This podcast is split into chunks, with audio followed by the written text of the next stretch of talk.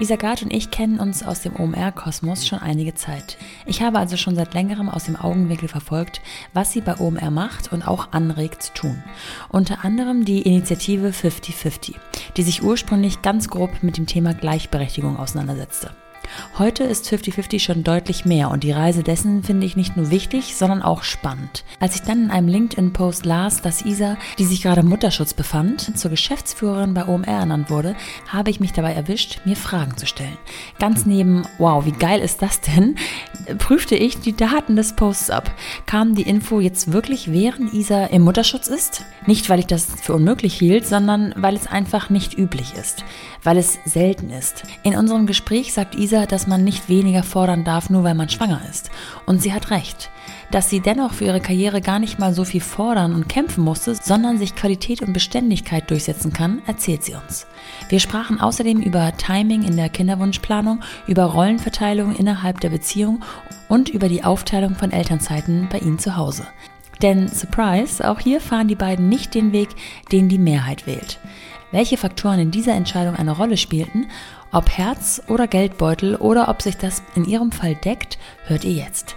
Los geht's mit Isa Gard, Geschäftsführerin Marketing, Tech und 5050 bei OMR.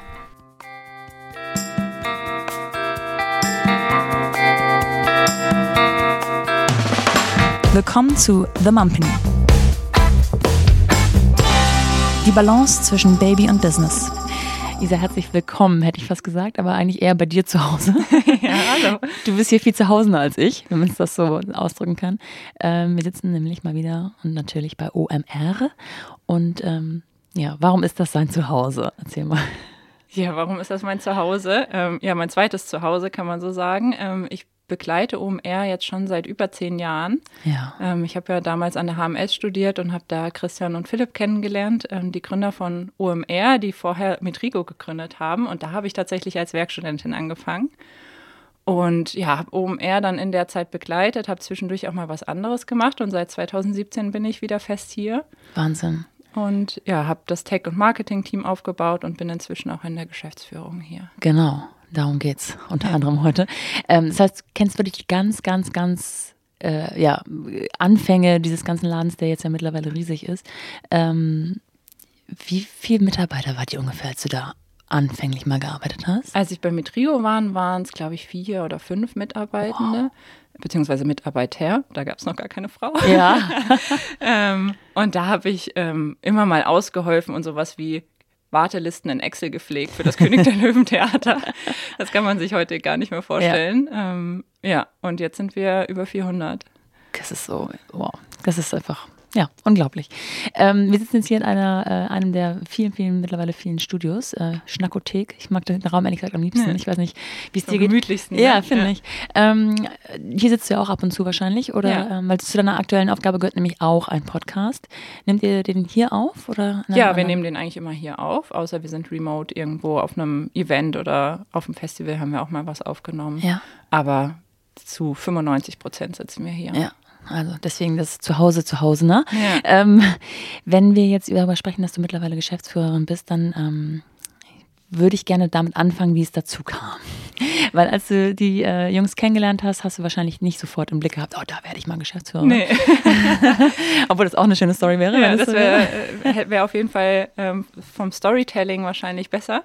Ja. Ähm, aber nee, ich bin tatsächlich ja Werkstudentin gewesen bei Metrigo, habe dann hier irgendwie den ersten Report geschrieben, als ich mit dem Studium fertig war, den Instagram Marketing Report, weil ich auch meine Masterarbeit dazu geschrieben habe und habe dann einfach so Kleinigkeiten gemacht und war zwischendurch zwei Jahre im M&A tätig. Und dann rief irgendwann Philipp an und meinte, Isa, wir haben jetzt ähm, die perfekte Position für dich.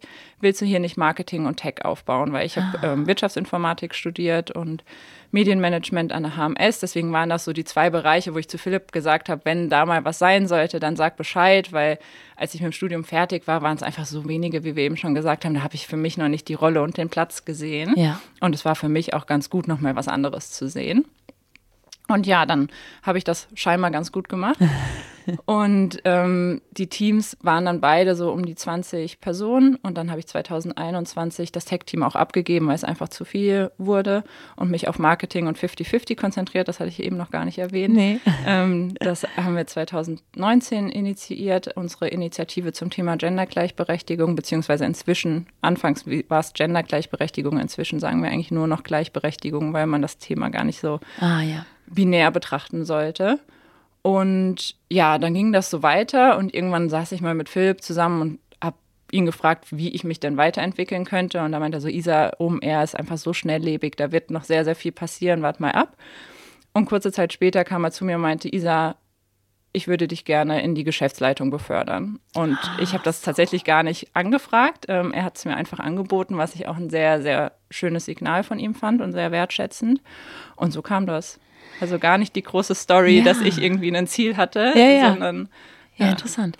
Also das heißt, man muss schon festhalten, dass du zu Philipp auch immer schon einen guten engen Draht hattest und ihr euch einfach lange kennt und da eine Vertrauensebene ja, wahrscheinlich existiert. Ja, dadurch, ne? dass ich von Anfang an mit dabei war und auch schon bei Metrigo und wir auch, zum Beispiel bei meiner Masterarbeit hat er mir total viel bei der Themenfindung geholfen, bei Themen, die gerade trenden. Da ist er ja, ja, einfach auch Experte drin ne, und sieht das sehr schnell. Und wir hatten immer einen engen Austausch dadurch, dass ich natürlich auch diese beiden Teams aufgebaut habe, gerade im Marketing, wo er auch immer sehr eng dran war.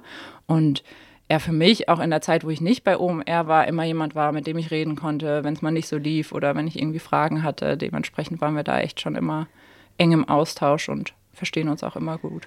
Und wenn du jetzt an 2017 zurückdenkst, wo du sozusagen ähm, zurückgekehrt bist, auch als wirklich Festangestellte, ähm, und dann aber sozusagen Head of Marketing und Tech oder Tech und Marketing mhm. bist, ist da dann das Verhältnis äh, Frau zu Mann schon ausgeglichen gewesen oder gab es, war das noch ein bisschen männerlastiger? Also in den Teams was, also ich habe bis, das haben wir gerade noch bei mir im Team besprochen, ich habe bis 2019 nur mit Männern gearbeitet. Ah, ja, okay. Ähm, und auch unsere Head-Off-Runde ist nach wie vor noch relativ männlich. Jetzt im Team sind wir 50-50 und auch die Teamleads sind 50-50, das finde ich richtig schön.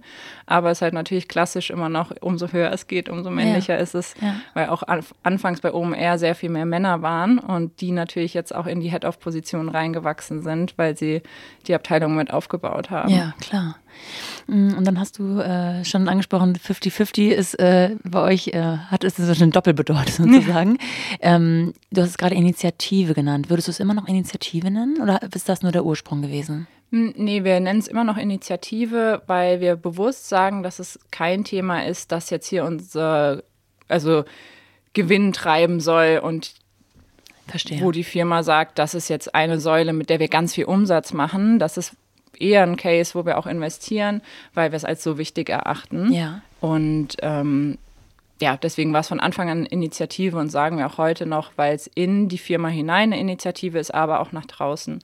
Verstehe. In meiner Bubble ist 50-50 total, ähm, also feststehender Begriff sozusagen, OMR 50-50, 50-50 OMR. Das, äh, da habe ich total Verbindung und wir sind ja auch immer mal wieder im Austausch. Ich kenne dich auch schon eine, einige Zeit und deswegen weiß ich genau, was es ist. Ich könnte mir aber vorstellen, dass da draußen vielleicht von den Hörerinnen und Hörern nicht jeder gleich ja. äh, das schon mal gelesen hat, gehört hat oder gesehen hat. Wie würdest du es erklären, jemandem, der das noch gar nicht, der vielleicht OMR kennt, aber 50-50 nicht? Ja, es ist daraus entstanden, das ist eigentlich am besten, um es zu erklären, dass ich einen Tech-Hintergrund habe, da auch oft die einzige Frau im Raum war, dann bei OMR in den Anfangszeiten oft alleine ähm, als einzige Frau in den Meetings saß, gerade so in den Head-Off-Runden. Dann natürlich unsere Bühnen auch sehr männlich geprägt ja. waren, bis 2018 ungefähr und auch der Podcast. Und wenn man sich die Statistiken anschaut, dann sieht man auch, dass Deutschland da einfach noch nicht vorne, äh, also Vorreiter ist, wenn man auch gerade nach Skandinavien und so weiter ja. schaut. Und wir da auch einfach Aufholbedarf haben. Und dann habe ich mit meiner Kollegin oder Ex-Kollegin Heidi, die auch lange bei OMR gearbeitet hat, überlegt, was wir machen können. Und dann haben wir gesagt, wir probieren es einfach auf dem Festival mal aus, so einen kleinen Raum zu bespielen mit Themen rund um Gendergleichberechtigung, da einfach Frauen auch auf den Bühnen zu positionieren, wo sonst einfach nur Männer stehen. Das hat richtig gut funktioniert. Das war damals so ein Masterclass-Raum mit 250 Leuten, ja. der proppevoll war, wo Leute schon vor der Tür standen. Ja. Und dann haben wir gesagt, okay, ähm, bewiesen, dass das Interesse da ist. Das machen wir 2020 nochmal viel größer. Darf ich da einmal ganz kurz einsteigen? Ja. Also, dass es proppevoll ist und Leute für Tür stehen, die Erfahrung habt ihr jetzt mit 50-50 ja schon häufig ja. gemacht.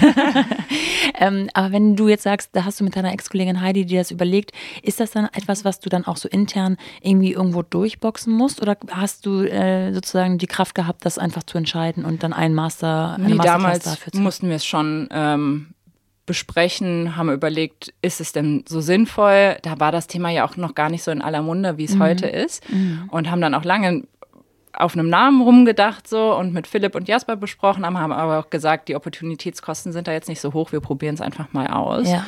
Und danach, alles, was danach kam, war dann noch mehr Diskussion, weil man dann natürlich auch nach außen getreten ist. 2020 ist das Festival dann ja ausgefallen, deswegen ja. konnten wir es nicht größer machen. Und dann haben wir überlegt, wie können wir es denn auch 365 Tage im Jahr stattfinden lassen und nicht nur zwei Tage im Jahr, weil das Thema ja einfach ja. omnipräsent sein sollte. Mm. Und dann haben wir den Podcast initiiert rund um das Thema, wo wir abwechselnd immer Männer und Frauen einladen und über Gleichberechtigung sprechen, über die unterschiedlichsten, unterschiedlichsten Diversitätsdimensionen, also nicht nur Mann, Frau, sondern auch ähm, sexuelle Orientierung, ähm, die Herkunft, ähm, soziale Herkunft und so weiter. Mhm. Also es sind die unterschiedlichsten Themen.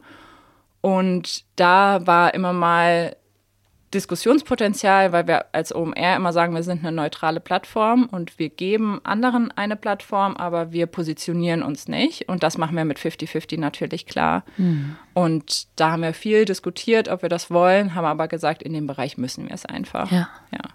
Ja, ich kann mir wirklich vorstellen, dass da die ähm, internen Gespräche auch echt spannend sein können. Ja. Genau aus diesen Gründen, die du jetzt zuletzt gerade genannt hast. Hast du irgendeine Art von Vision, ähm, wo das hinführen sollte? Weil gerade auch wenn ich mir den Podcast anhöre, den ich regelmäßig äh, verfolge, ich war ja sehr, durfte selber ja auch ganz am Anfang mal zu Gast sein, ist, ähm, es ist ja auch alles ein Prozess. Ne? Es verändert sich, die Themen verändern sich, ihr nehmt mehr an andere und neue Themen auf. Man kann dieses, diesen Überbegriff 50-50 ja auf so vieles anwenden, was man vielleicht zu Beginn noch gar nicht realisiert hat. Also ich könnte mir vorstellen, dass es auch ein Prozess ist. Oder hast ja, du da total. so ein genau Da haben wir aber auch von Anfang an gesagt, das ist eine Reise, die wir mit unserer Community gehen wollen, weil wir damals selbst noch nicht die Expertinnen waren, um zu sagen, wir können da jetzt alle Themen bespielen. Deswegen haben wir natürlich auch Gäste im Podcast wie dich, ähm, wie jetzt zum Beispiel nächste Woche kommt eine ganz spannende Folge mit Nicola Winter, die ähm, angehende Astronautin ist ja. und ähm, einfach Mega. Kampfjetpilotin, eine richtig krasse Persönlichkeit. Ähm, dann haben wir natürlich auch immer mal wieder ähm, Leute, die sich im LGBTIQA-Plus-Bereich ähm, einsetzen, sich selbst so identifizieren ähm, und da von ihren Erfahrungen berichten. Und anfangs haben wir es sehr auf Gender ähm, gespielt und gesagt, ja, was können wir machen, damit wir einfach 50-50, also 50 Prozent Männer, 50 Prozent Frauen in den unterschiedlichsten Bereiche, Bereichen erreichen. Ja, aber das haben wir gemerkt, das ist sehr einseitig. Das war wahrscheinlich auch unserer, ja, nicht, also unserer fehlenden Erfahrung geschuldet. Ja. So. Und da haben wir gelernt und auch immer wieder klar kommuniziert, dass wir es jetzt anders machen, dass wir jetzt Bereiche dazu nehmen. Und auch auf dem Festival, die Bühne haben wir das erste Mal letztes Jahr gemacht, 2022 wo wir dann auch ähm, Feedback bekommen haben und versucht haben, das direkt ähm, 2023 zu adaptieren, weil man manche Sachen ja auch einfach nicht weiß mhm. und dazulernen muss. Zum Beispiel, dass wir ähm, schwarzen SpeakerInnen die hatten ein weißes Mikrofon. Ah, ja. Und das haben wir mhm. vorher einfach nicht mitgedacht. Ne? Ja. Und das sind so Kleinigkeiten, wenn man das weiß, dann macht man das einfach automatisch. Wenn man es nicht weiß, dann ja. muss man halt beim nächsten Mal.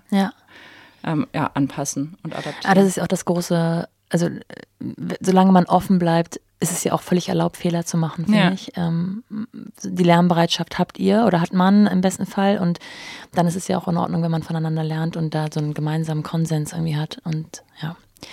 Ähm, jetzt bist du also Geschäftsführerin, aber ja nicht mehr von Marketing und Tech, oder? Ist das noch die Position?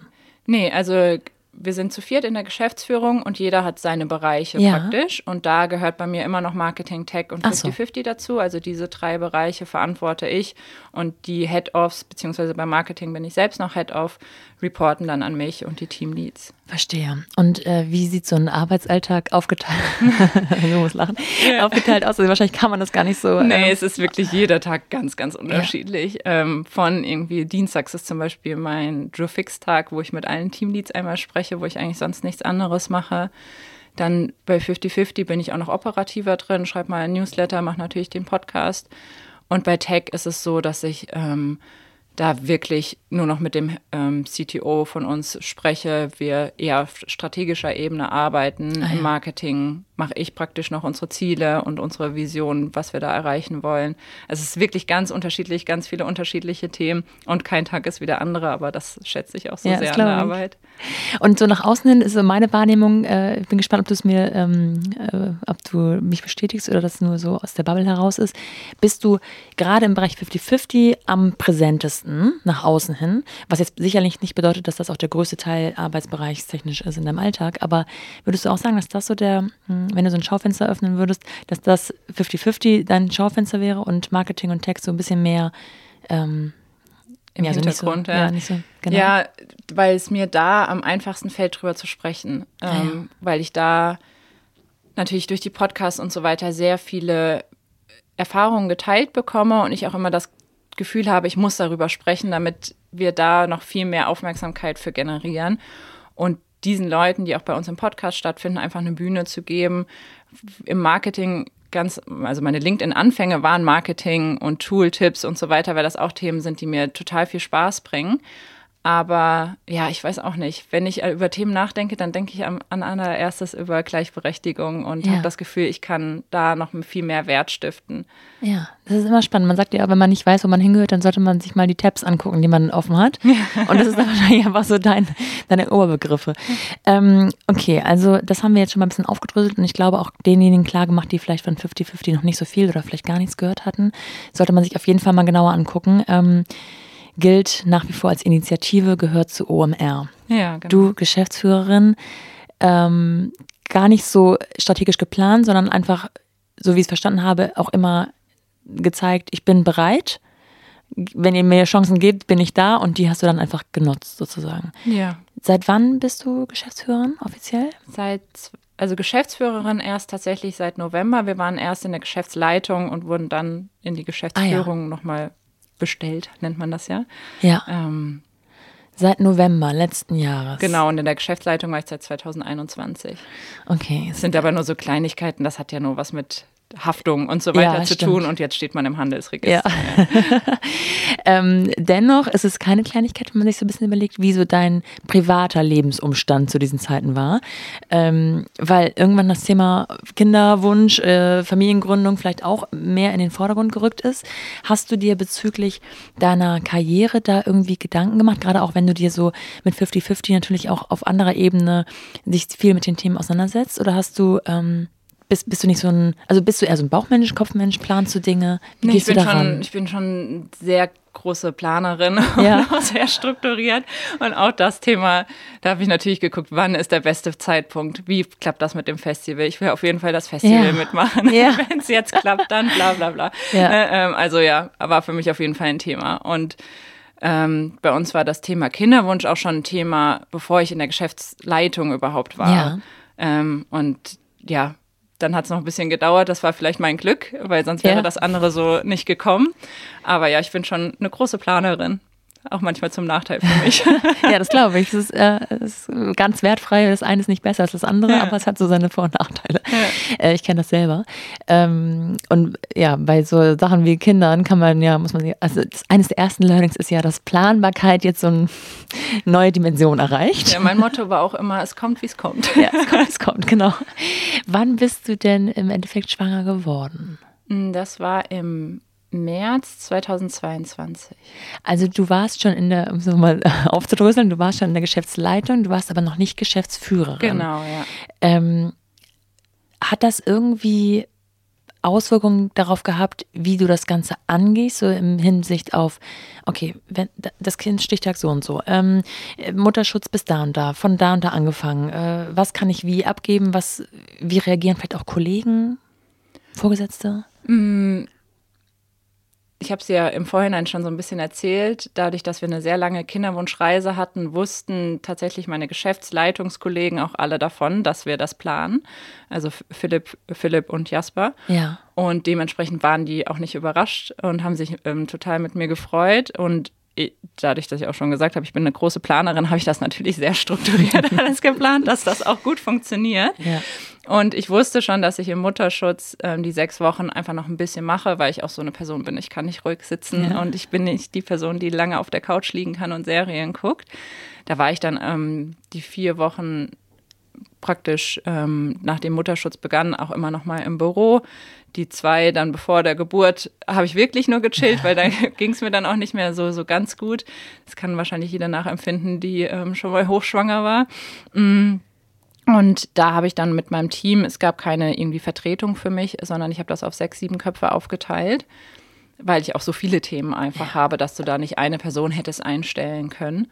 Und das hat sehr gut funktioniert. Also ich habe ein riesen Asana-Board gemacht mit Elternzeitvertretung und habe dann schon ab dem Zeitpunkt, wo ich schwanger war, immer alles aufgeschrieben, was auch fürs Festival anfällt und was ah, ich ja. übernommen habe, weil gerade das Festival natürlich auch so ein Thema ist, wo du sehr viel im Kopf hast und wo ich lange Zeit auch viele Sachen alleine gemacht habe, die gar niemand weiß. Ja. So. Und dann war das auch mal der erste gute Zeitpunkt, was zu dokumentieren, ähm, Sachen für andere aufzuschreiben. Und dann ja, wurde das ganz gut verteilt und das hat auch alles sehr, sehr, sehr gut geklappt. Ja, das ist ja echt eine Sondersituation, dass man also klar weiß keiner, wann er schwanger oder wann sie schwanger wird. Ja. Sowieso schon nicht. Manche kann, manches, manches kommt total überraschend, äh, ungeplant und manches ist so ein bisschen absehbar, weil man es drauf angelegt hat. Aber dass man sozusagen im Vorwege seine äh, Vorgesetzten mit reinholt in die Planung ist ja eher ein seltenerer ja, Fall. Ja. Ähm, also schon auf jeden Fall eine Sondersituation, aber äh, ich, wahrscheinlich auch wussten sie auch, dass du ein zuverlässiger Mensch bist, der das ähm, Ah, das ist also, ich, da, da, rede ich mich jetzt gerade selber am Kopf und Kragen, weil natürlich bei so einem Thema wie äh, ähm, schwanger werden, das hat ja auch nichts mit Zuverlässigkeit zu tun. Das ist ja so eine ganz andere Ebene. Ja, total. Auch, ne? also, und ich glaube, dann ist es auch egal. Ne? Es ja. hätte ja auch sein können, dass es mir so schlecht geht in der Schwangerschaft, ja. dass ich gar nicht mehr arbeiten kann. Ja. Diese Fälle gibt es ja auch. Ähm, aber ja, und man muss sich ja auch nicht rechtfertigen oder so nee, für, eben, äh, genau. für diesen Wunsch oder diesen Angang. Ähm, okay, interessant finde ich trotzdem, dass du, also wenn man dich jetzt mh, mm, nicht kennt, keine Inner Insight sozusagen hat, ist es ja von außen so gewesen, dass du zu einem Zeitpunkt Geschäfts-, als Geschäftsführerin auch so ganz öffentlich ernannt wurdest, ohne jetzt so genau zu wissen, dass du schon vorher in der Geschäftsleitung warst und so ja. weiter. Zu einem Zeitpunkt, der sehr ungewöhnlich war, ja, einfach total. nach außen hin. Ne? Ähm, Kannst du ein bisschen uns mitnehmen in diesen, in diesen Monat vielleicht, in dem das so verkündet wurde? Ja, das war tatsächlich im November, als ich schon im Mutterschutz war. Mhm. Ähm, wir waren beim Notar, da habe ich schon gar nicht mehr offiziell gearbeitet. Und ja, Philipp hat uns dreien das erzählt im Oktober. Da hatten wir nochmal so Geschäftsführungstag und meinte, ja, er würde uns gerne alle drei mit in die Geschäftsführung nehmen, weil er das Gefühl hat, das ist eine gute Idee. Ähm, auch wenn irgendwie mal was mit ihm sein sollte, mhm. dann hat er das Gefühl, wir drei machen das schon gut und dann ist es besser, wenn wir ähm, auch GeschäftsführerInnen sind. Und dann habe ich ihn gefragt, ob er, also ich habe gar keine Ansprüche gestellt, weil ich das Gefühl hatte, ich kann schwanger gar keine Ansprüche stellen, was aber auch totaler Quatsch ist. Ja. Also das mhm. kann ja jede Person und man kann auch nach einer Gehaltserhöhung fragen, wenn ja. man schwanger ist. Irgendwie hat man das Gefühl, man muss zurücktreten, ja. weil man danach nichts machen kann. Ähm, und dann habe ich da auch lange mit ihm drüber gesprochen und da meinte er, Isa, ich vertraue dir einfach so sehr, dass ich das auf jeden Fall machen möchte. Und ähm, ob du das jetzt im November oder ob wir das jetzt im November machen oder im Juni, wenn du wieder zurück bist, das ist mir sowas von egal. Von daher lass uns das einfach direkt machen. Ja, Wahnsinn. Ja. Und gab es irgendwelche Reaktionen äh, von außerhalb? Ja, ich habe es ja dann tatsächlich auch auf LinkedIn geteilt, weil mhm. ich das einfach auch so ein schönes Signal fand ja. für Leute, die schwanger sind, dass man nicht das Gefühl haben sollte, man muss immer zurücktreten und man kann auch Sachen erreichen, wenn man schwanger ist. Irgendwie haben ja viele das Gefühl, dann hält die Zeit an und ich kann nichts mehr schaffen. Ja. Und da gab es sehr, sehr viele Reaktionen. Ähm, auch sehr viele private Nachrichten, viele Leute, die mir geschrieben haben, dass sie das ermutigt. Und das fand ich eigentlich echt schön und war ja auch das, was ich damit erreichen ja, wollte. Gut. Richtig gut. Man braucht natürlich äh, nicht nur die eigene Initiative, sondern auch den passenden äh, Vorgesetzten dazu. Ja, Aber auch das ist natürlich ein Signal einfach. Ne? deswegen ja. denke ich auch, das ist so Thema Sichtbarkeit, es ist schon wichtig, dass man das auch mitteilt und äh, so seine Story erzählt, damit es vielleicht auch irgendwie abfärbt, in Anführungsstrichen. Ja. Werbung. Als Nordlicht kommt ja jetzt eine Jahreszeit auf mich zu, die wirklich so gar keinen Spaß macht. Dabei wäre Kälte noch nicht mal das Problem, aber dieses graue Matschwetter macht mich fertig. Dann gucke ich immer ganz wehmütig in andere Regionen Deutschlands und kann die südlichen Bundesländer einfach nur um ihre echten Saisons beneiden. Meine Großeltern haben nicht ohne Grund die letzten 30 Jahre ihres Lebens in Oberbayern verbracht. Dort gibt es nicht nur einen echten Sommer, nein, es gibt auch einen echten Winter. Und so freue ich mich aus ganz persönlich emotionalen Gründen, dass der heutige Partner dieser Folge Tourismus Oberbayern München e.V. ist. Und genau die setzen sich dafür ein, dass man mit Oberbayern nicht nur ein Gefühl des Zusammenkommens verbindet, Gemütlichkeit, irgendwie auch Weihnachtlichkeit, sondern man auch vielfältige Winteraktivitäten als Familie vorfindet. In Oberbayern kann man runterkommen, aber auch aktiv im Schnee bis hin zur Kultur sein. Es gibt so großartige traditionelle Weihnachtsmärkte, Hütten und Almen oder Schwimmbäder, einfach alles für uns Große, aber auch die Kleinen. Man kommt in Oberbayern gar nicht daran vorbei, dieses gemütliche, wohlige und in dieser Jahreszeit vorweihnachtliche Gefühl aufzusaugen. Ich finde, es ist das perfekte Exil, wenn der Winter gerade in Städten oft grau und dunkel ist. Wir im Grunde viel zu wenig Sonne abbekommen, einfach immer nur durch den regnerischen Alltag hetzen und irgendwie alles so schmuddelig ist. Wer diesem Hamsterrad mal entkommen möchte, sollte doch mal über eine Auszeit in Oberbayern nachdenken. Etwas wie Winterwandern, Radtouren in der Natur, ungesehene Museen oder Kaiserwetter auf der Piste in Erwägung ziehen. Dann können wir, ich weiß nicht, ob ihr sie noch kennt, aber die kleine Maus Frederik aus dem Alltime-Klassiker Kinderbuch unseren Kopf mit herzerwärmenden Erlebnissen und Erinnerungen auffüllen, die im Winter von der Sonne, von Kunst und Geschichte erzählen und davon zehren. Oberbayern füllt unsere Köpfe und Herzen mit Lichtblicken. Der Tourismus Oberbayern München e.V. ist die touristische Dachorganisation für Oberbayern. Und wenn ihr es genauso wie ich direkt vor Augen habt, dann schaut doch mal auf echtwinter.oberbayern.de vorbei. Alles auch nochmal in den Show Notes. Werbung Ende.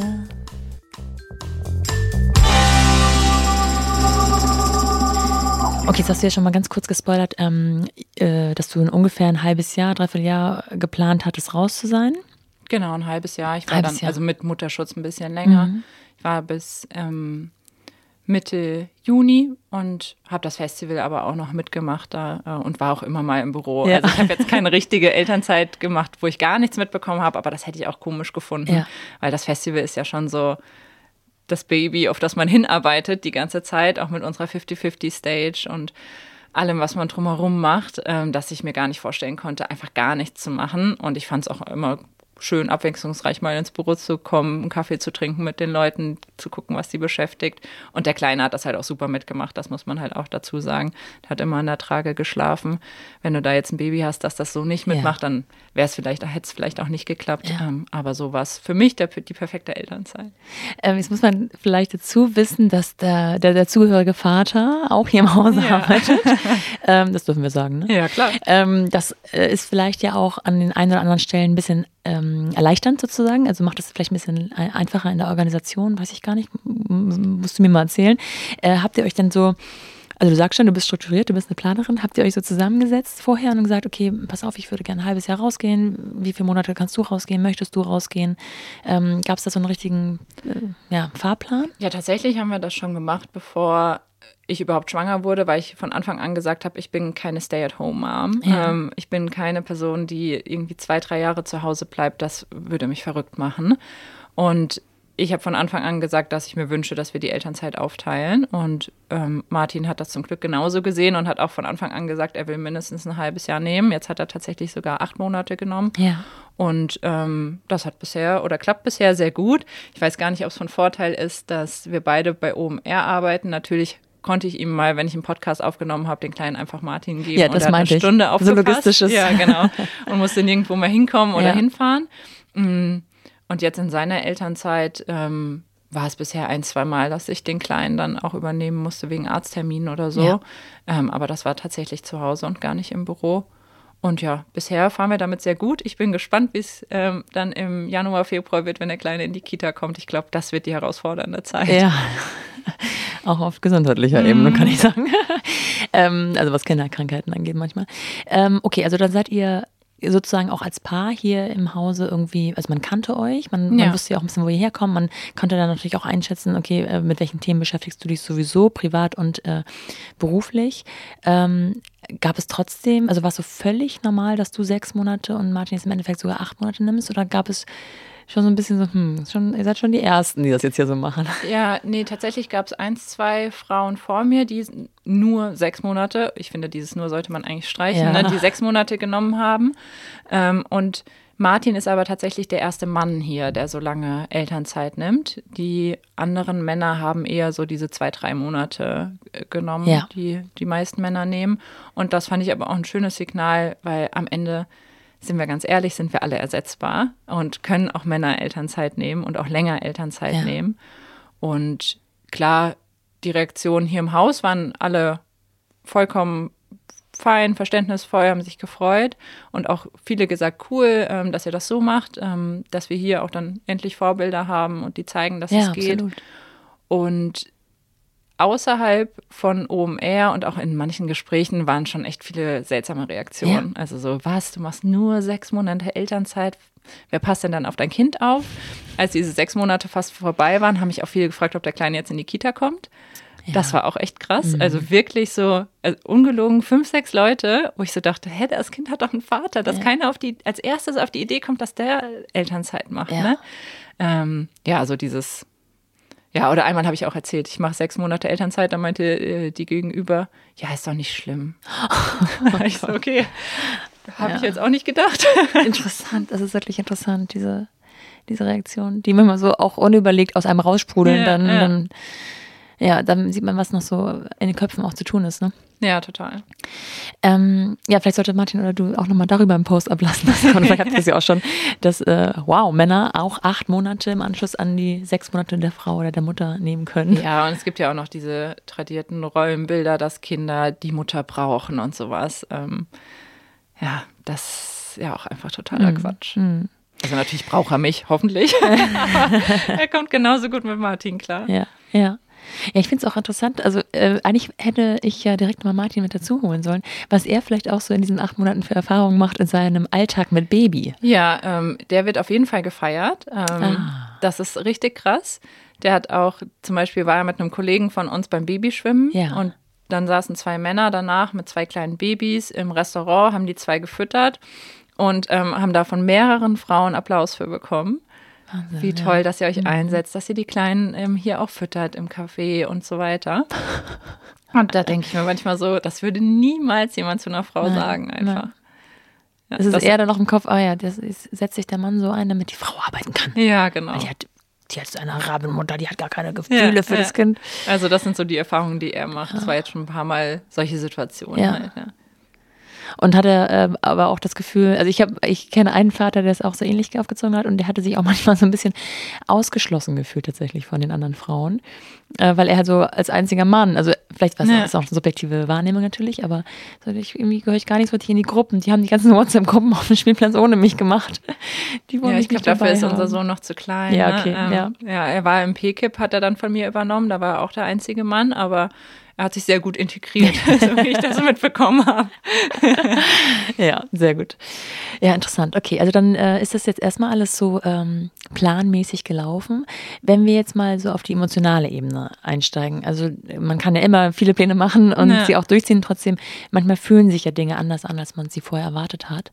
Ähm, wie war es denn für dich so nach fünfeinhalb Monaten äh, zu wissen, okay, ich gehe demnächst wieder zurück in den Job. Ich bin jetzt nicht mehr, äh, auch, auch dieses 24-7 mit meinem Kind zusammen. Mhm. War, war, das vielleicht auf der einen Seite auch ein bisschen Erleichterung? War das eine Vorfreude oder war das auch so, Gott, ich weiß gar nicht, wäre ich am liebsten zu Hause und würde das Baby schaukeln? Ähm, nee, ich habe mich tatsächlich sehr wieder auf die Arbeit gefreut, weil ich auch jemand bin, ich brauche was für den Kopf und das geht mit Baby einfach ja. nur bedingt. Ne? Umso älter sie werden, umso mehr musst du dich ja auch einfach aktiv mit ihnen beschäftigen, kannst nicht nebenbei irgendwie Podcast oder sowas hören. Da habe ich mich schon sehr auch wieder auf so die Kopfleistung gefreut und auch einfach Sachen durchdenken. Ja. Wir hatten auch coole Sachen mit 50-50 geplant, auf die ich mich sehr gefreut habe. Aber es war trotzdem ein sehr komisches Gefühl, mhm. auch weil man 24-7 einfach aufeinander und zusammenhing. Ja. Ne? Und der Kleine wollte, mochte auch den Kinderwagen gar nicht. Dementsprechend hing er auch wirklich die ganze Zeit auf mir.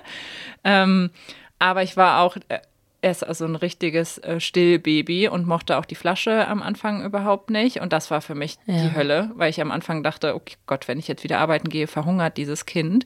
Das waren so meine emotionalen Ausbrüche, ja. wo ich dann auch so dachte, oh Gott, ich kann nicht arbeiten gehen. Es ja. hat dann zum Glück äh, ganz kurz davor, zwei Tage davor, hat er angefangen, die Flasche Ach, zu nehmen. Krass, Irgendwie merken sie es ja dann doch. Ähm, aber nee, das hat zum Glück alles gut geklappt. Das haben auch im Vorhinein, man kriegt ja auch schwanger, wenn man sowas erzählt, viele Sprüche. Da haben ja auch viele gesagt, wart mal ab, wenn die Hormone da sind, dann willst du gar nicht mehr arbeiten und so. Aber ähm, das hat alles so geklappt, wie ich mir vorgestellt habe. Und es war natürlich die erste Woche ein bisschen komisch, wieder arbeiten zu gehen, aber auch cool. Heißt das, dass du dann Vollzeit eingestiegen bist? Ja, direkt? genau. Ja. Und ähm, dann also du, du, warst ja auch die sechs Monate vorher wahrscheinlich vom Kopf her auch gar nicht so richtig komplett draußen, sondern auch mal mit dem Thema beschäftigt. Ja. Aber hast jetzt gerade gesagt, ich hatte die schönste Elternzeit, die ich mir vorstellen konnte. Also hast du wahrscheinlich nicht wahnsinnig viel Stress empfunden. Nee, ich fand, das war perfekt, wenn ich das so hätte ja. weitermachen können. äh, man arbeitet irgendwie, es waren vielleicht so zehn Stunden die Woche, die ich da war und irgendwie Kaffee getrunken habe mit den Leuten und in so in die coolen Themen eingearbeitet und ja. nicht die Stressthemen. Ne? Ähm, dann äh, da, da habe ich gar keinen Stress empfunden. Ja. Ähm, um die Festivalzeit war es natürlich dann nochmal ein bisschen stressiger, weil ich da auch so ein paar Termine übernommen habe als Geschäftsführerin. Und auf dem Festival meine, waren meine Eltern, die haben den Kleinen dann gesittet und ich bin immer mal hinter zum Stillen und so. Ah, ja. ähm, das sind, ist dann natürlich stressiger als ohne Kind. Aber ähm, ja, nee, das war eine sehr schöne Zeit. Würde ich auf jeden Fall wieder so machen. Und Stresslevel dann als äh, nach Wiedereinstieg? Gab es eine Veränderung? Oder? Mm, nee, dadurch, dass der Kleine jetzt ja 100 Prozent auch bei seinem Papa ist, mhm. habe ich mir gar keine Gedanken gemacht. Ähm, das Einzige, was so ein bisschen gestresst hat, war dieses Einpendeln mit dem Stillen. Dadurch musste ich ab und zu immer mal abst äh, nicht abstillen, ähm, abpumpen. abpumpen mhm. ähm, während der Arbeitszeit und das war schon nervig. Ja. Das hat sich zum Glück aber nach einem Monat eingependelt. Es ist so lustig, weil die meisten, äh, die diese Erfahrung machen, wieder sozusagen nach einer Babypause, egal wie lange sie war, zurück als Vollzeit ähm, arbeitendes Elternteil zu gehen und dann sozusagen abends dieses gestresst von der Arbeit nach Hause kommen und feststellen, oh Gott, zu Hause der Job ist auch ganz schön stressig, ja. ist ja normalerweise eine, oder was heißt normalerweise? Das Wort normalerweise wollen wir ja nicht verwenden, ist ja äh, häufig eine sehr männliche Sicht, nämlich ja. die Männer haben nach der Geburt zwei Wochen, drei Wochen Pause gemacht, gehen dann wieder arbeiten und merken dann, oh, mein, mein Vollzeitjob ist gar nicht so stressig wie das, was ich zu Hause erlebe. Ja. Äh, kannst du das anders nachfühlen vielleicht? Auch? Ich glaube auf jeden Fall. Ich glaube, das ist ja auch das Wichtige, warum auch Väter alleine Elternzeit nehmen sollten, mhm. damit sie einmal nachempfinden, was man zu Hause alles machen muss und wie viel Arbeit so ein Kind und auch Haushalt einfach ist. Ja. Ne? Ähm, du kannst halt nicht einfach mal, gerade wenn das Kind jetzt so ab sechs, sieben Monate da rumkrabbelt und rumrollt und beschäftigt werden will, kannst du halt eben mal nicht äh, nebenbei kochen und ja. Wäsche machen und was auch immer. Und dann sieht es halt auch nicht perfekt aus zu Hause, wenn man nach Hause kommt. Und ich glaube, das kann man viel, viel besser nachempfinden, wenn, ähm, wenn man sich die Elternzeit aufteilt, aber auch genauso, dass die Person, die von der Arbeit nach Hause kommt, nicht direkt wieder im Vollbespaßungsmodus ja. ist, ne? dass man da einfach mal seine zehn Minuten braucht, um den Modus zu, zu ja. switchen. ja, das ist interessant. Hattet ihr im Umkreis irgendein anderes Pärchen, was es auch so äh, aufgezogen hat? Ja. Ein, ah, ja. ein befreundetes Pärchen, ja. Oder nee, zwei sogar, die, ähm, wo die Mutter so sechs bis acht Monate gemacht hat und der Vater dann den Rest. Ähm, ja, deswegen. Aber ich dachte auch, es wären mehr. Und als ich dann mhm. so viel drüber nachgedacht habe, mit wem ich drüber sprechen kann, waren es dann doch gar nicht so viele. Ja, ja, ich hätte auch nicht so viele im Umkreis. Dabei würde ich jetzt auch behaupten, dass wir ein moderner Kreis sind. Ja, ja. Aber ähm, ja, und es ist dann immer wieder interessant auch zu hinterfragen, warum, also woran das liegt. Ich glaube, der finanzielle Aspekt ist halt mhm. halt einfach schon großer. Bei uns ist es so, das kann man sich ja denken, dass ich mehr verdiene. Ähm, und dann ist es natürlich auch einfach zu sagen, man switcht ähm, in der Hälfte. Und wenn das nicht so ist und du da sehr viele finanzielle Abstriche machen musst, gerade in, in einer Stadt, wo die Miete jetzt nicht so ähm, gering ist, ja, ja. glaube ich, ist das der Hauptaspekt. Ne? Ich denke auch, das ist ein Faktor, den wir nicht loswerden. Ja. Und äh, neulich war ich ja bei euch ähm, bei der 50-50 ähm, äh, ja, was war das, ein Get-Together zum Thema Elternzeit, Elternzeit und der Verteilung auch von Vätern zu Müttern in der Elternzeit. Ja. Äh, da habt ihr eine Studie zusammen mit Opinio durchgeführt und habt sozusagen die Ergebnisse präsentiert. Ja. Und da ähm, gab es ja auch ein Panel, in dem auch nochmal gesagt wurde, es ist, also ich glaube, es kam sogar von dir, ähm, es ist einfach ein Faktor mit, dem Finanz, mit der finanziellen Absicherung und da jetzt sozusagen seine Leidenschaft über dem Puffer zu stellen, den man sich finanziell aufbauen würde, ist halt nicht so leicht. Ne? Ja, es ist nicht so leicht, aber ich finde trotzdem, vor allem wenn die Gehälter einigermaßen ähnlich sind, dass man das im Vorhinein auch planen kann, ne? mhm. ne? dass man sich einen kleinen Puffer ähm, anspart und dann auch schaut, dass die Frau natürlich dann mhm. auch in die Rentenversicherung einzahlt. Ja. Das ist ja auch sowas, was ganz oft vergessen wird, ja. ähm, weil natürlich nicht alle Paare im, immer und ewig zusammenbleiben. Ja. Das muss man natürlich auch bedenken und so realistisch muss man sein. Und ich glaube, dadurch könnten schon auch die ein oder anderen Probleme, was das Thema Gleichberechtigung betrifft, gelöst werden. Ja. Und dass man einfach auch tatsächlich noch schon vor der Schwangerschaft nicht gleichermaßen viel verdient, dann durch solche Faktoren ähm, ja. das Ganze noch erheblich erschwert wird. Äh, ja, auch alles ein Thema, was natürlich bei 50-50 viel ähm, Platz findet, Raum findet. Ähm, wenn wir jetzt ein bisschen vorspulen, sagen wir mal, wann kommt der Kleine jetzt in die Kita? Im, Im Januar im fängt Januar. die Eingewöhnung an. Ja. Ähm, wer von euch bei, würde wahrscheinlich Martin dann die Eingewöhnung machen? Ja, der macht. Und dann äh, geht, äh, geht er aber auch irgendwann zurück in den Job. Ja, Oder genau. habt ihr sich jetzt so wohl, das heißt vielleicht der Hausmann, das kann ja auch noch sein. Ja, nee. Übrigens bei, bei der Gelegenheit, ne, ich suche ja immer noch jemanden, der wirklich gesagt hat, wir machen es so, der Mann bleibt für immer und ewig, also sagen wir mal für die nächsten drei bis fünf Jahre zu Hause. Ich habe noch niemanden gefunden. Ach, ich suche seit vier Jahren eine Konstellation. Ich sage es nochmal an dieser Stelle, weil es gerade so schön passt. Wenn es da draußen irgendjemanden gibt, der die Konstellation lebt, dass äh, nicht die Mutter zu einer Hausfrau geworden ist, sondern der Vater zu einem Hausmann, das würde ich sehr gerne mal genau hinterfragen. Aber gut, bei euch ist es nicht so. das heißt, äh, Martin wird dann auch wieder äh, ganz normal im Job einsteigen. Ja. Wie, also seid ihr dann beide Vollzeit oder äh, teilt ihr euch oder reduziert ihr irgendwie ein bisschen? Ähm, das müssen wir irgendwie noch austesten. Da ja. haben wir jetzt noch nicht den genauen Plan. Mm, bei mir macht es keinen Sinn zu reduzieren, mhm. muss ich ganz ehrlich sagen, weil ich meine 40 Stunden auf jeden Fall voll ja. bekomme. Und Martin ähm, überlegt gerade, wie er das am besten macht. Wir haben aber auch gesagt, wir wechseln uns die Tage ab, wer abholt und wer hinbringt. Ja. Und dann ähm, fängt die Person, die nicht hinbringt, einfach ein bisschen früher an und holt eben dementsprechend das Kind von der Kita ab. Und die Person, die hinbringt, fängt ein bisschen später an und arbeitet ein bisschen länger, sodass man das einfach so versetzt ja. hat. Ja. Sind eure Jobs denn so vom Aufgabenbereich auch ähm, theoretisch im Homeoffice machbar? Ja. Gut, das ist ja auch schon mal eine gute Grundvoraussetzung ja. fürs flexible Familienleben. Ja. okay, ist noch nicht so ganz ähm, äh, aus. Ich glaube, es ist auch gut, wenn man sozusagen die Möglichkeit hat, das auszuprobieren. Ja, und ich glaube, bei OMR sind wir auch so flexibel, dass ja. wir das erstmal ausprobieren können, wie das ein Monat oder zwei funktioniert. Und dann, ähm, glaube ich, pendelt sich das schon ein. Ja. Wenn du diesen ganzen Prozess nochmal durchgehen würdest, weil es vielleicht ein zweites Kind gibt oder weil du einfach äh, jetzt hypothetisch gesehen das Ganze mit deinem jetzigen Wissen nochmal durchgehst, ähm, würdest du es genauso alles wieder entscheiden oder gibt es so Schrauben, die du ein bisschen anders drehen würdest? Nee, ich glaube, ich würde es fast wieder so entscheiden. Ich glaube, man wäre viel entspannter, das kannst du ja, ja sagen, bei dem einen oder anderen Thema, weil man weiß, am Ende funktioniert schon irgendwie, ne? gerade wie das Thema Flasche geben. Ähm, aber nee, ich war schon sehr happy oder wir beide waren sehr happy, wie das gelaufen ist. Ich müsste Martin nochmal fragen, ob er das auch wieder so machen würde. Aber bisher hörte es sich so an. Und das heißt, wenn du jemandem einen Ratschlag, also Ratschlag ist ja so ein schwieriges Wort, aber äh, einen Tipp geben wollen würdest, äh, einen Gefragten, ja. einen Erfragten, ähm, gibt es da so eine Handvoll Sachen, die du deiner, weiß nicht, besten Freundin, Schwester, Nichte, Großcousine mitgeben könntest, wie man das Ganze angeht?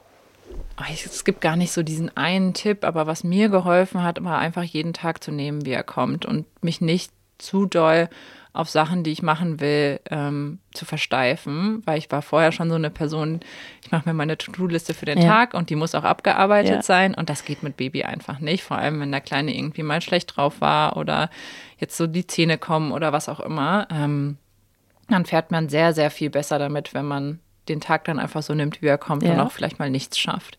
Das hat mir sehr, sehr geholfen und das sage ich mir auch heute immer noch, ähm, wenn wir auch so am Wochenende mal was vorhaben oder dann mal was absagen müssen, dann ist es einfach so. Ja. Das stimmt. Das, dieses flexibel bleiben im Kopf, also nicht nur im Stundenplan, sondern auch im Kopf, dass man das annehmen kann, wenn ja. es einen Plan anderen gibt, das hilft schon äh, enorm. Äh, wenn ich hier Frauen gefragt habe, was die Kinder einem beigebracht haben, dann äh, sagen die allermeisten äh, sehr schnell Geduld. Das kann ich zum Beispiel gar nicht bestätigen, weil meine Geduld ist nicht besser geworden. Ich habe nur festgestellt, dass ich sie brauche. Ja. Aber gut, man übt ja jeden Tag. Ähm, wenn du an 50-50 denkst, dann äh, haben wir ja schon gesagt, dass es nicht nur solche Themen betrifft, sondern auch sehr, sehr viele weitere Themen, die jetzt so mit, mit ähm, Vereinbarkeit nicht mhm. unbedingt was zu tun haben.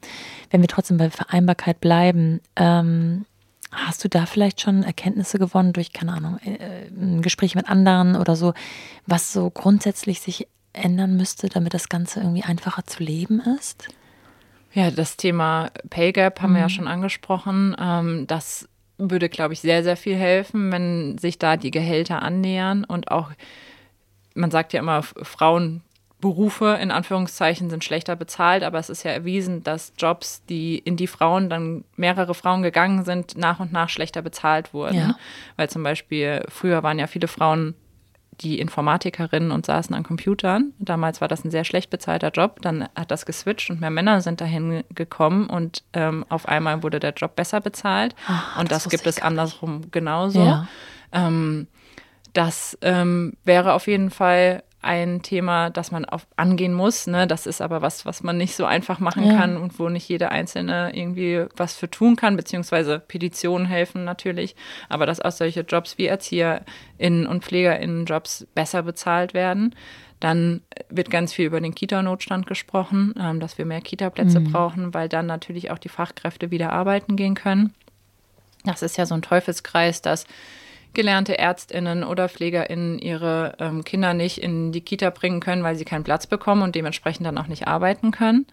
Das ist was, wo, wo viel dran gedreht werden muss. Und dann glaube ich aber auch einfach in den Köpfen selbst, ne? Ja. so das Mindset nochmal verändern. Ich bin irgendwie ersetzbar. Ich ähm, viele Männer sagen ja auch, ich kann das nicht, bei meinem Job geht, gibt das ja, einfach nicht ja. her, dass ich Elternzeit mache. Und dann sage ich immer so, du, ich bin auch Geschäftsführerin und ich habe es geschafft. Ne? Ja. Ähm, das ist ja auch immer eine Frage der Perspektive. Und ich glaube, viele nehmen sich selbst viel zu wichtig. Und am Ende kriegt man das alles irgendwie hin. Und ich glaube, da muss, muss sehr viel am Mindset nochmal gearbeitet werden. Versteht ihr euch bei 50-50 als äh, die Plattform, die das alles sichtbar macht? Oder werdet ihr jetzt auch ähm, Initiatoren für sowas wie Petitionen? Also gerade wenn du vorhin sagst, dass das ja auch so eine, so eine Doppelgeschichte, äh, Doppelrolle ist innerhalb von OMR, dass ihr ja eigentlich neutral sein ja. wollt. Ähm, wie, wie seht ihr euch da? Am Ende bisher die, die es sichtbar machen. Ne? Auch die Studien, die du eben erwähnt hast, da wollen wir einfach auf Missstände hinweisen. Da befragen wir Leute in ganz Deutschland, wie die bestimmte Themen wahrnehmen. Die erste haben wir zum Thema Vereinbarkeit gemacht und das war erwartbar, was da rauskommt. Mhm. Ne? Ähm, und da wollen wir sensibilisieren, wo einfach noch Schrauben sind, an denen gedreht werden müssen, ähm, gedreht werden muss. Und ja, äh, Petitionen erstellen, kann sicher vielleicht irgendwann mal vorkommen, wenn das ein Thema ist, für das wir uns berufen fühlen. Aber meistens gibt es ja Expertinnen, die da viel, viel, viel besser drüber mhm. sprechen können als wir. Und wir geben diesen Expertinnen dann eine Plattform, wie zum Beispiel jetzt die Elterngeldpetition von Verena Pauster ja. oder die Kindergrundsicherung von Anne Dittmann. Das sind dann eher so Sachen, die wir teilen, wo wir darauf hinweisen. Wahnsinn. Wie groß seid ihr als Team? Also ich meine, da gibt es ja theoretisch viel zu beackern, ne? Ja, wir sind ähm, tatsächlich Lena, die einzige, die Vollzeit darauf ja. arbeitet. Ich arbeite so 20, 25 Prozent die Woche. Dann Annika ist unsere Werkstudentin mit 20 Stunden die Woche und Kira ist ja Freelancerin ja. und arbeitet hauptsächlich auf dem Podcast mit mir. Und sind die alle auch aus dem OMR-Kosmos entsprungen oder sind die dafür dazugekommen? Die sind dafür dazugekommen. Ah ja. Weil man braucht schon eine intrinsische Motivation, dieses Thema zu ähm, verstehen, sich ja. einzulesen, auch viele Bücher zu lesen. Das, glaube ich, geht nicht einfach so. Ähm, es gibt bei OMR auch viele, die das intrinsisch motiviert machen. Wir haben auch zum Beispiel einen Newsletter bei OMR, der wirklich nur für Interne ist. Diversity Dive heißt der, wo ja. jede ähm, Person, die Lust hat, den zu schreiben, auch mal aus eigener Erfahrung berichten kann oder bestimmte Themen beleuchtet, wie Unconscious Bias oder ähm, Gerade hatten wir auch das Thema, wo jemand erzählt hat, wie er sich geoutet hat, wie sich das für den angefühlt hat. Und ja, da sind viele bei OMR, die so intrinsisch motiviert sind, aber zum Beispiel Lena und Annika sind extra dafür gekommen. Verstehe. Und, und die machen auch nur ausschließlich das. Die sind die machen nur, auch noch. Genau. Ja. Okay. Und wenn jetzt so eine, ähm, äh, also begonnen mit der Masterclass, aber jetzt mittlerweile auch, ihr habt ja eigene Bühnen ja. Äh, bei der innerhalb des und der, der OMR-Konferenz. Wenn ihr das dann aufzieht, leitet ihr euch dann noch andere nee, dazu? das machen wir alleine. Das ist ja der Wahnsinn. Wie, also ich meine, das ist ja, also ich kann mir das kaum vorstellen. Mit so es geht eigentlich, ne? Ähm, so diese ganze Technik und Bühne und so weiter, das besprechen wir mit unserem Produktionsteam. Da können wir ja gar ja, nicht viel klar. machen, da sind mhm. wir überhaupt keine Expertinnen für. Und dann ist es am Ende ja nur die Speaker-Zusammenstellung und mhm. das Programm. Bloß dieses Jahr werden wir wahrscheinlich das erste Mal eine eigene Keynote machen. Da bin ich mal ja. ganz gespannt. Das ist sehr, sehr viel Arbeit, ja, das, ähm, das fundiert aufzubauen. Ähm, ich hoffe, wir schaffen das auch, aber ich bin sehr, sehr gute Dinge. Lena und ich sind gerade fleißig am Bücher lesen und ähm, am Sachen rausschreiben und am Storyline entwickeln. Ja. Also da wäre Lena dann so deine Sparringspartnerin sozusagen. Ja, wir sind halt beide Vollzeit bei OMR ja. und ähm, machen sehr, sehr viel da zusammen. Ja, und ansonsten wird es ein paar Events drumherum geben auf dem Festival, aber am Ende ist es das in Anführungszeichen, ja. ne? Und an den beiden Tagen SpeakerInnen betreuen und Backstage sein, gucken, dass alles läuft. Ja. Mm, jetzt gibt es ja noch so eine Art äh, Event, was, was ist Art? Also noch ein Event, was ansteht im Februar, was sie auf die Beine stellt. Äh, nicht ganz alleine, sondern in Kombination. Ähm, ja. Kannst du darüber was erzählen? Ja, schon? das ist das, das erlaubt. Female, ja, das ist erlaubt. da gibt es auch seit heute, oh nee, seit gestern Tickets für. Ja. Das Female Founders Festival zusammen mit Who In, ähm, das Svenja Bremer gegründet hat. Und da sind wir ähm, ganz stolz darauf, dass sie uns gefragt hat, ob wir da zusammen partnern wollen, weil da einfach nochmal das Thema Gründen beleuchtet wird. Wir wissen ja alle, dass es zu wenig Frauen ähm, gibt, die gründen aus den unterschiedlichsten Gründen. Ähm, und da sollen einfach nochmal so Werkzeuge an die Hand gegeben werden, inspirierende GründerInnen vor, vorgestellt werden, beziehungsweise Gründerinnen nur, ähm, damit mhm. man auch sieht, wie haben die ihren Weg ähm, gemacht und wie haben sie das auch mit dem Thema Vereinbarkeit zum Beispiel hinbekommen, welche Accelerator-Programme sind für mich wichtig, dann auch so Themen, ähm, wie das Thema Beirat, was bringt mir das ähm, in, in meinem, bei meinem Gründungsweg und ansonsten sehr viel Inspiration, Workshops noch am zweiten Tag. Also wenn ihr euch da angesprochen fühlt, ist ein sehr cooles Programm, sehr viele coole Speakerinnen. Wo mhm. findet das statt? Das findet in den Design Offices statt hier in Hamburg. Die kenne ich gar nicht. Wo sind die denn? Ich, in der Innenstadt. Ah, doch, ja, ja. Groschen gefallen. Okay, in der Innenstadt kann man das auch ähm, digital verfolgen, weißt du das? Nee, das ist nur okay, vor Ort. Präsenz. Ja. Und es geht über zwei Tage. Es geht über zwei Tage. Der erste Tag ist äh, Konferenz mhm. und der zweite ist Workshops. Okay. Und da kriegt man nochmal sowas wie Storytelling, wie präsentiere ich richtig, wie pitche ich. Ja. Also sehr, sehr, sehr spannend. Okay. Ähm, Verlinke ich nochmal alles in den Shownotes, wenn ja. sich jemand angesprochen fühlen sollte, der äh, irgendwie aus Hamburg kommt oder hierher kommen möchte, ähm, kann man die Tickets erwerben. Weißt du, wie teuer die sind? Ähm, ich meine 150 Euro für den ersten Tag, für zwei Tage 250 Euro. Okay. Ja.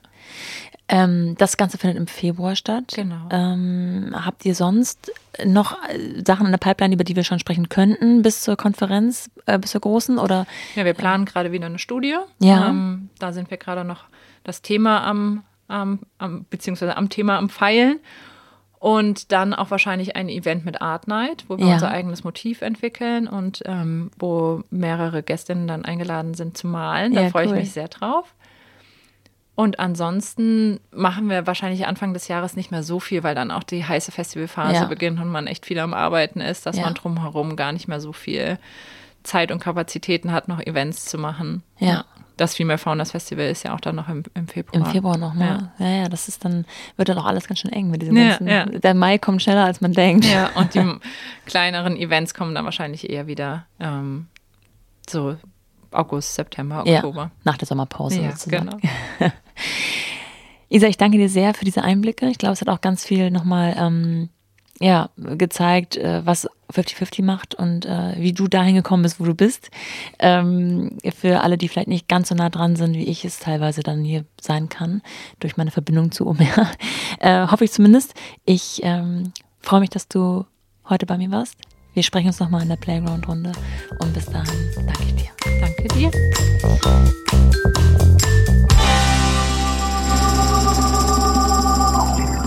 Wenn euch Isas Geschichte auch ermutigt, Dinge mal ein wenig anders anzugehen, aufzuteilen und zu lösen, dann schaut euch auf jeden Fall mal genauer in den Show Notes um. Auch weitere Details zum Female Founder Festival findet ihr dort und natürlich auch den Link zu ihrem eigenen Podcast, in dem ich ganz am Anfang auch einmal zu Gast sein durfte. Und hört auf jeden Fall nächste Woche nochmal rein, wenn wir mit Isa die Playground-Fragen durchgehen. Bis dahin, eure Nora.